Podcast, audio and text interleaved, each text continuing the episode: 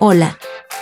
Te damos la bienvenida al podcast de Mide la Felicidad, especialistas y pioneros en la aplicación de mediciones profundas de felicidad organizacional.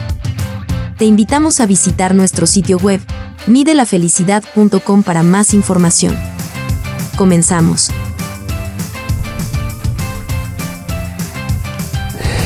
Hola, hola, bienvenido nuevamente a nuestro canal de Mide la Felicidad, donde vas a encontrar información de mucho valor.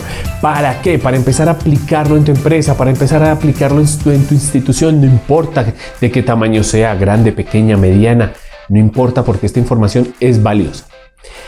Actualmente está sucediendo algo muy importante. Las empresas se están dando cuenta que dedicarse únicamente al clima laboral no les está dando resultados. Por lo tanto, hay que empezar a evolucionar, hay que empezar a llevar este nuevo camino hacia dónde? Hacia construir la cultura basada en la felicidad de sus colaboradores. Pero empezamos a tomar el camino equivocado. Y algunas empresas me llaman y me dicen, Oscar, ¿qué está pasando? Me he dedicado a formar, a capacitar, a invertir una gran cantidad de recursos en mi gente y no veo resultados. Entonces yo les digo, bueno, ¿y qué estás haciendo? Y se los he, formado en Scrum, los he formado en Agile, los he formado en innovación, los he formado en servicio al cliente. Les he traído conferencistas muy buenos de felicidad organizacional, los he metido en cualquier curso que encuentran y no veo resultados. Y esto tiene una sola respuesta. La formación es el camino equivocado cuando no has identificado dos aspectos muy importantes en tu gente. Y el primer aspecto que debemos identificar se llama conciencia. Antes de entrar al mundo de la felicidad organizacional, desde las directivas hasta los niveles jerárquicos más bajos de la empresa, deben tener la conciencia de que esto se debe empezar a aplicar. Mientras tanto, el dinero será perdido.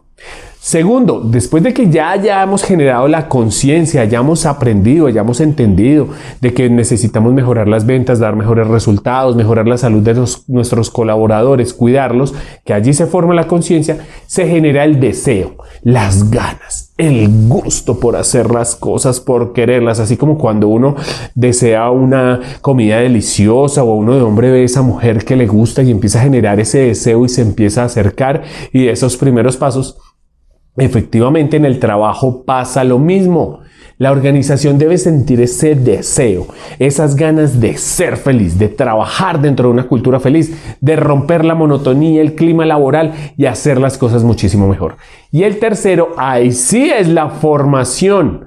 Ahí sí empiezas a prepararte, ahí sí empiezas a hacer los cursos para que tu inversión realmente dé los resultados. Entonces, primero, conciencia. Segundo, deseo y tercero formación. Y si quieres conocer el cuarto y quinto, quédate porque en el próximo video vas a poder conocer qué hacemos después de la formación. Soy Oscar Rodríguez, te doy nuevamente la bienvenida a nuestro canal de Mide la Felicidad, donde vas a encontrar información de mucho valor para que compartas. Así que suscríbete a nuestro canal, activa las notificaciones, invita a tus compañeros de trabajo, invita a tus amigos porque este mensaje es muy importante y es valioso para todos. Te espero en el próximo video.